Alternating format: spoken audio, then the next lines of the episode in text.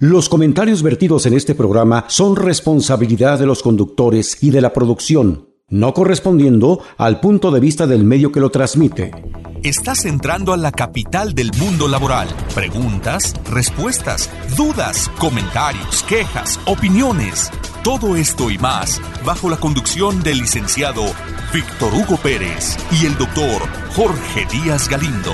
Un concepto diferente de la radio Inicia Enfoque Laboral de Ley. ¿Cómo están amigas y amigos? Qué gusto saludarlos una vez más en este espacio radiofónico hecho por y para trabajadores Enfoque Laboral de Ley. Hoy como siempre con una invitada de lujo, una persona que se ha caracterizado en su trayectoria profesional, en su trayectoria como mujer, como servidora pública, porque ha sido una persona intachable, una persona que siempre ha estado procurando algo que ojalá lo tuviéramos mucha gente, la conciliación, priorizando el diálogo entre las partes y es algo muy importante. Hoy tenemos la dicha de que ella sea la directora de la Oficina Estatal en el Estado de México del Centro Federal de Conciliación y Registro Laboral, Conciliación. Fíjense ustedes qué tan importante. Obviamente que saben que me estoy refiriendo a la maestra Claudia Villavicencio Guadarrama. Maestra, bienvenida, de veras nos honra con su presencia aquí en las instalaciones de Radio Mexiquense y qué bueno que, que nos permite hablar. Y amigas, amigos, vamos a hablar de un tema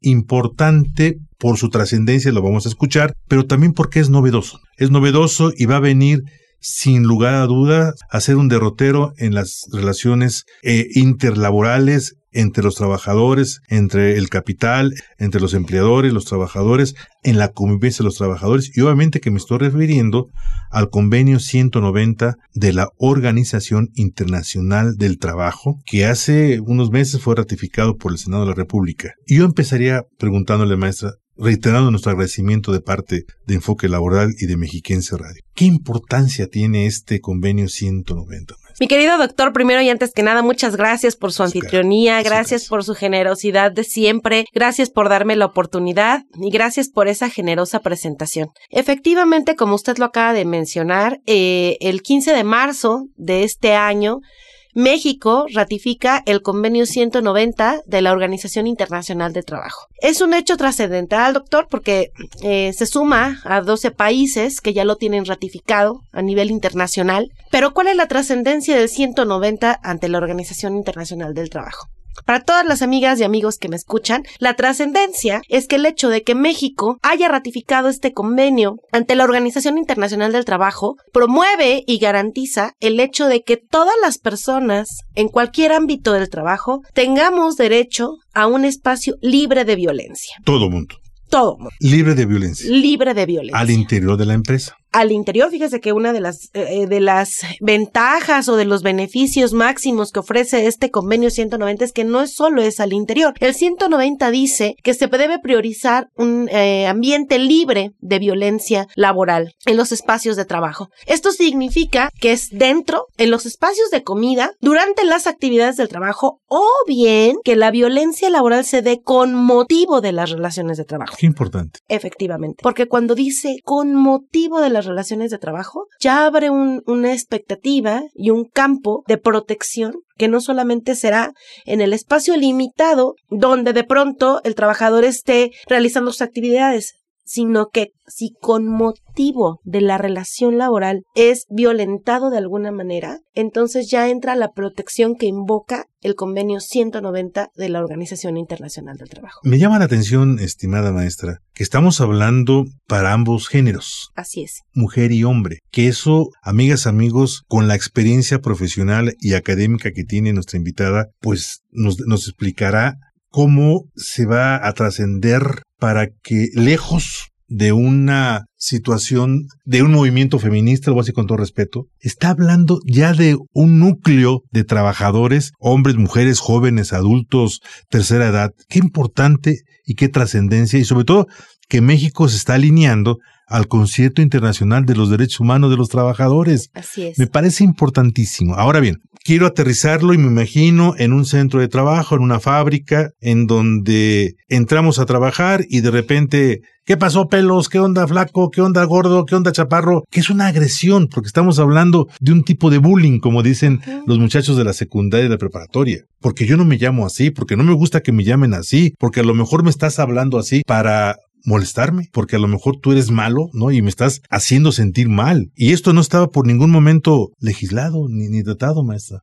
Pero va más allá, ¿verdad? Va más allá del va más allá. Va, va, más allá porque primero, doctor, estamos hablando, como usted bien lo apunta, de personas. Excelente. Entonces, no hacemos una distinción desde la parte de seas hombre o mujer. Estamos hablando de personas trabajadoras. Y en, la, en el momento donde hablamos de personas trabajadoras, pues entramos todas y todos en esta inclusión a la que tenemos derecho en los espacios también de trabajo. Entonces, es todas y todas, todas las personas trabajadoras. Y como usted bien menciona, la importancia de haber ratificado este convenio es que de pronto la violencia laboral se ha normalizado en los espacios de trabajo. ¿Verdad que sí? Ya es como algo cotidiano, ¿no? Así es. No te quito la torta, te quito tu almuerzo, a la mujer la agredo con, eh, lo voy a decir con el respeto, con los calendarios de eh, mujeres desnudas, digo, lo voy a decir, lo que es común, ¿no? Lo que es el común en un taller de una empresa, y, y no se siente cómoda la compañera trabajadora, o al revés, ¿no?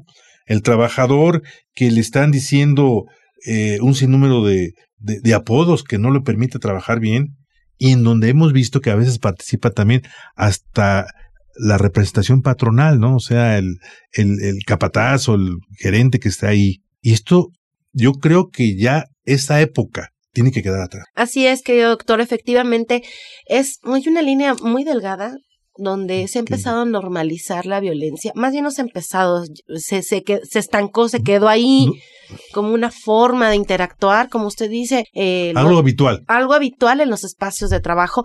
Algo que se puede normalizar desde algo tan, tan sencillo, tan simple, que aparentemente así fuera, como un apodo, como una circunstancia en el espacio, como una, como una forma también de determinar quién es el más competente para, para realizar determinado trabajo, por ejemplo, a partir del género. Y entonces, este, este convenio hace también algo muy importante, que la persona empleadora también se haga responsable Ahí está. de cuidar que el ambiente que esté en el espacio de trabajo sea libre de violencia. Esto implica un parteaguas, doctor, en esta parte de que los empleadores tomen conciencia también todos los agentes del mundo del trabajo, personas trabajadoras, personas empleadoras, de lo que implica la violencia laboral. De estos ejemplos que usted ponía de la discriminación en los centros de trabajo por razón de género, por razón de raza, por razón de religión, por razón de preferencia sexual. De deporte, a veces. De, todas las formas. Mire, la violencia mm, se, se disfraza en muchas maneras y a partir de ellas que la justificamos o la normalizamos. Pero violencia es violencia. Se habla de generarle a la persona trabajadora una violencia emocional, física o social. Entonces, la persona empleadora, a partir de la ratificación de este convenio, también adquiere una responsabilidad a partir de comprender justo qué es la discriminación en el, en el espacio de trabajo, qué es el hostigamiento, qué es el acoso y qué acciones, que es el punto también medular, va a tomar a cargo para eh, garantizar los beneficios de este convenio y que las personas trabajadoras y todos en general tengamos derecho a un ambiente laboral libre de violencia. Ahora entiendo por qué eh, la maestra María Luisa, que es la secretaria de Trabajo y Previsión Social, le está dando tanta importancia en la difusión. Hizo varios eventos ya, primero en el Estado de la República y luego en varias instancias con diferentes organizaciones empresariales y eh, sindicales, dándole la importancia. Pero yo no entendía del por qué. Es un parteaguas, como usted lo dijo correctamente. Es adquirir una cultura necesaria del respeto. Así es. No podemos hablar por fuera, respeta los derechos humanos cuando adentro en casa porque pasamos mínimo ocho horas al día eh, en este centro, permitimos y permiten que nos faltemos al respeto, que nos empecemos, y no estoy hablando en un tono moralista, no, no, no, el respeto es el respeto a mis derechos humanos como ser integral de, una, de un conglomerado, pero qué mejor usted, maestra, usted como conciliadora, como estudiosa del comportamiento humano ahorita me llamó la atención. Señores, no nos hagamos, la violencia es la violencia, punto, no sea, es que le doy un sape a mi compa porque no, es violencia y la violencia provoca más violencia y provoca odios y rencores. Usted como gran conciliadora, como ella es experta, ella es, tiene la maestría en conciliación, de parejas, de familias, de trabajadores, y aparte es directora de este Centro Federal de Conciliación. ¿Qué tan importante es esta falta de respeto, esta violencia para tener un, para impedir que se tenga un ambiente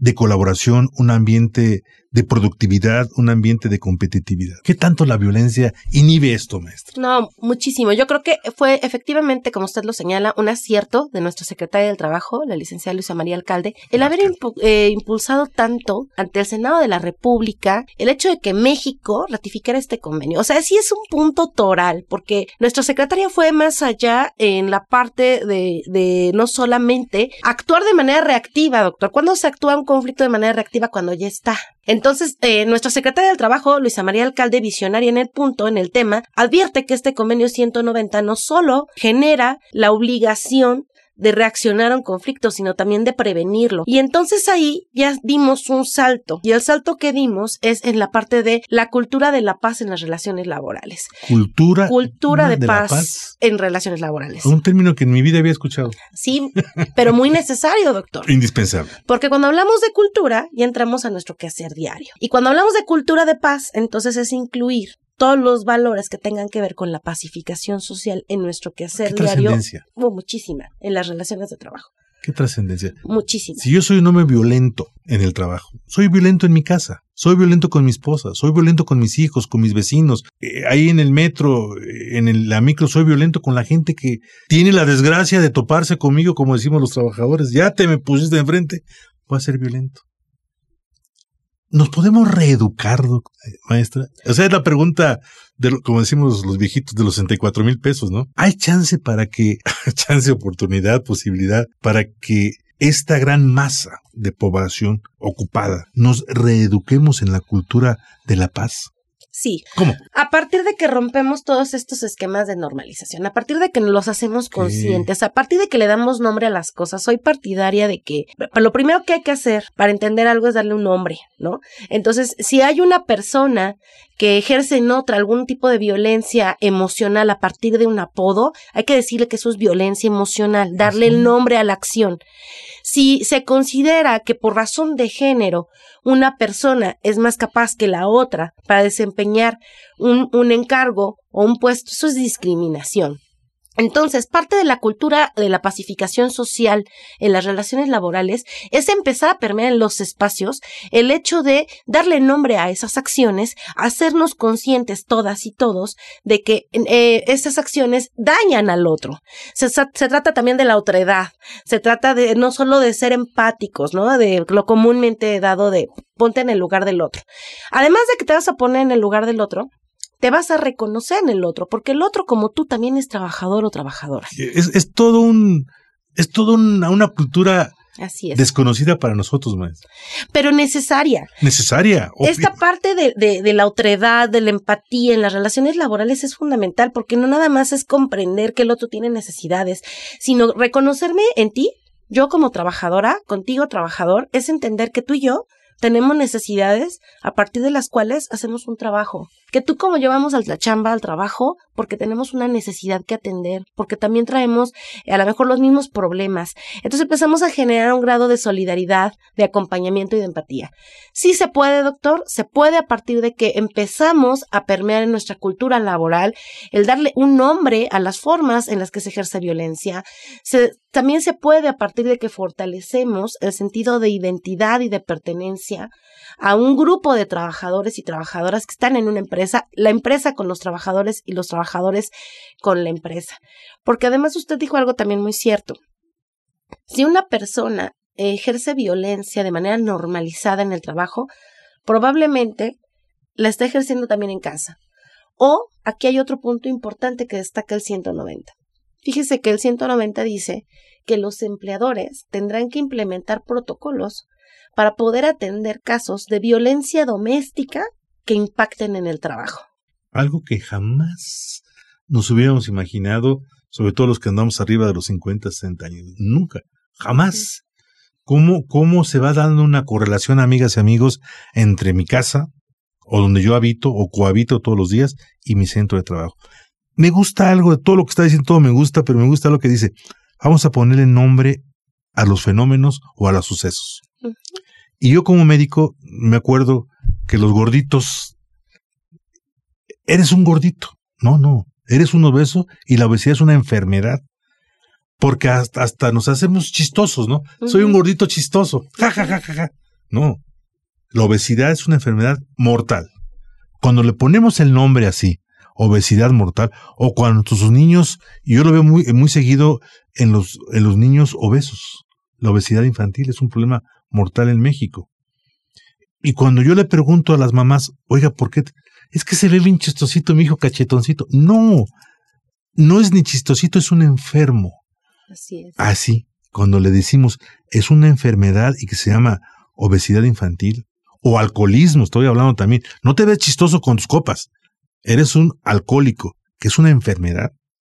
Cuando le, por eso, por eso me encanta hablar con la maestra Claudia Vidal. Ay, muchas gracias. Cuando ella dice, vamos a ponerle nombre a las cosas, yo creo que es el primer paso, ¿no? Así es, porque lo que usted ejemplifica es que a partir de que se le dé nombre a las cosas, las personas empiezan a generar un estado de conciencia. Obvio. Que no está desde que lo justificamos, hacemos como usted bien dice un chiste de esto, esto, y a partir de ahí lo normalizamos y lo incluimos en nuestra vida como si no causara daño a mí o al otro, ¿no?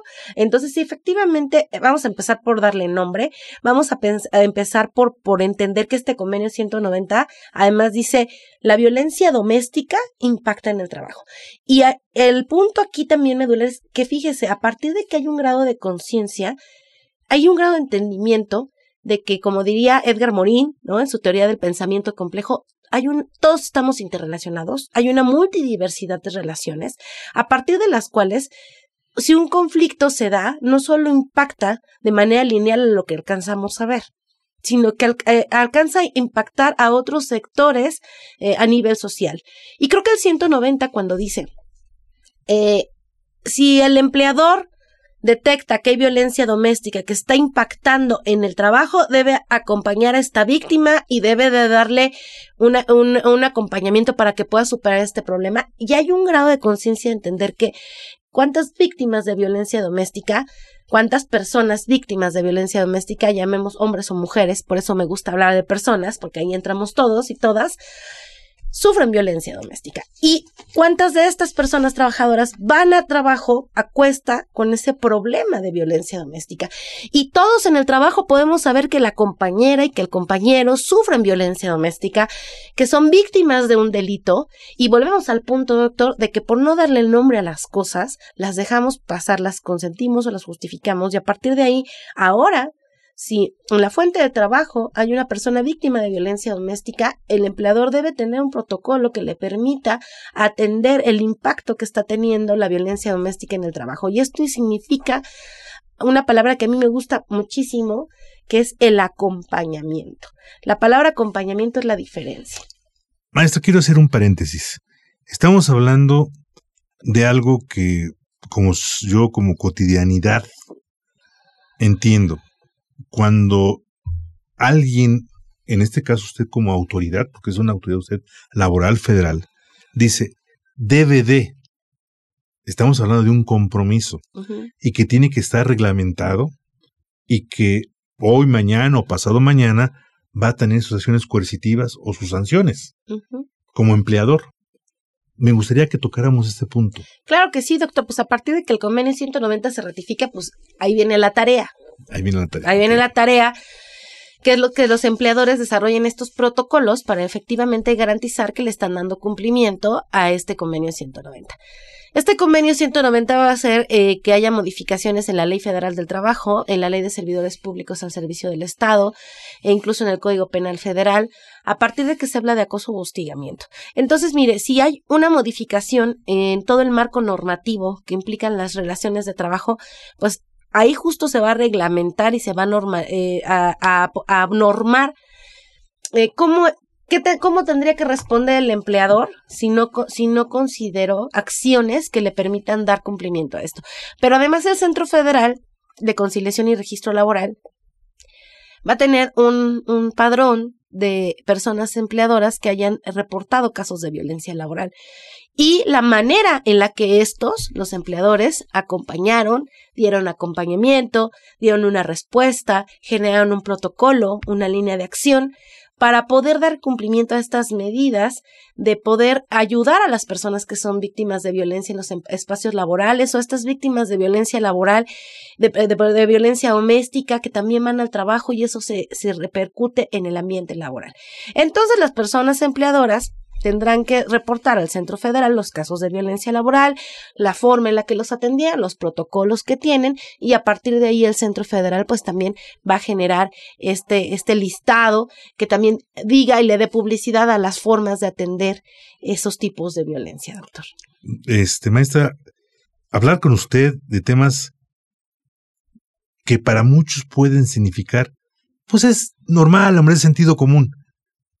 Pero como es tan sentido común, de sentido común, comúnmente no los, no los hacemos que se sientan. Es el menos común de los sentidos.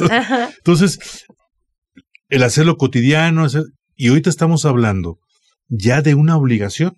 Así es. De una obligación.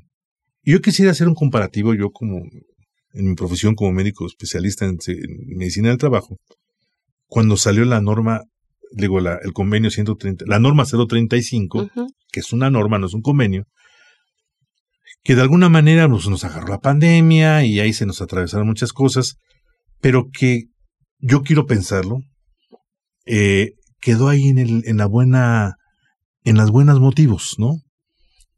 De principio se le llamó eh, una norma antiestrés. Cuando, amigas, amigos, déjenme decirle que desafortunadamente Hoy por hoy, la tabla de enfermedades del trabajo no existe, no existe el estrés laboral. Hay una neurosis. Pero les tengo una buena noticia. La secretaria Luisa María Alcalde, a través de la Comisión Nacional Consultiva de Seguridad y Higiene del Trabajo, ya aprobó la actualización de las tablas de enfermedades que desde 2016 se habían aprobado y que tiene 52 años la actual. Y ya metieron la palabra estrés laboral como un ejemplo.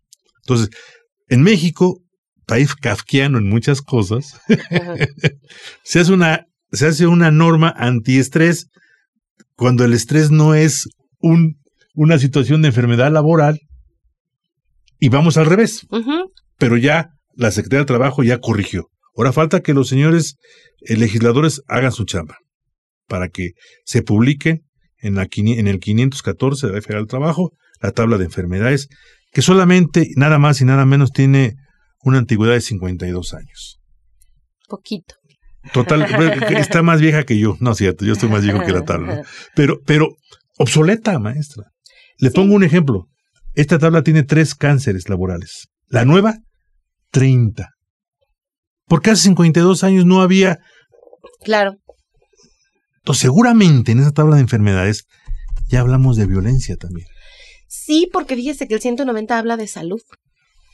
El 190 habla de que como parte de priorizar la salud de las personas, la salud en el trabajo, la, salud en todos los ámbitos, hay que generar acciones que prevengan y erradiquen la violencia laboral. Nos tocó la campana del tiempo más. Muy bien, doctor. Vamos a hacer un pequeño proceso, un pequeño, perdón, un pequeño paréntesis de una semana. Claro que sí. Vamos a emplazar, como decimos laboralmente, a la maestra Claudia Villavicencio Guadarrama que es la directora de la Oficina Estatal del Estado de México del Centro Federal de Conciliación y Registro Laboral, que hoy nos está hablando de este trascendental convenio 190 para que la semana que entra nos platique de las obligaciones de empleadores y de trabajadores y de cómo, si no lo cumplimos, nos van a sancionar. Yo quisiera que este primer espacio nos dé usted su primer mensaje de cierre. Claro que sí, doctor, muchas gracias y al amable auditorio que nos escucha. Pues quiero decirles que el Centro Federal de Conciliación y Registro Laboral está para todas y todos ustedes, es un puente de diálogo, es un puente de entendimiento. Hacemos conciliación laboral, Llevamos el registro de los sindicatos, pero también impulsamos la paz social en las relaciones laborales. Así que ha sido un gusto compartir el día de hoy con ustedes este 190 que ayuda a que a través del Centro Federal también y de la Secretaría del Trabajo, las y los trabajadores tengan espacios libres de violencia. ¿Eh? Estamos hechos. Amigas y amigos, agradecemos mucho a mi hermano Fernando Sánchez, piloto de esta nave de la esperanza el día de hoy. A nuestros productores ejecutivos, Marco Antonio Ley y Roberto Peruna, que en paz descanse. Y me da mucho gusto decirlo.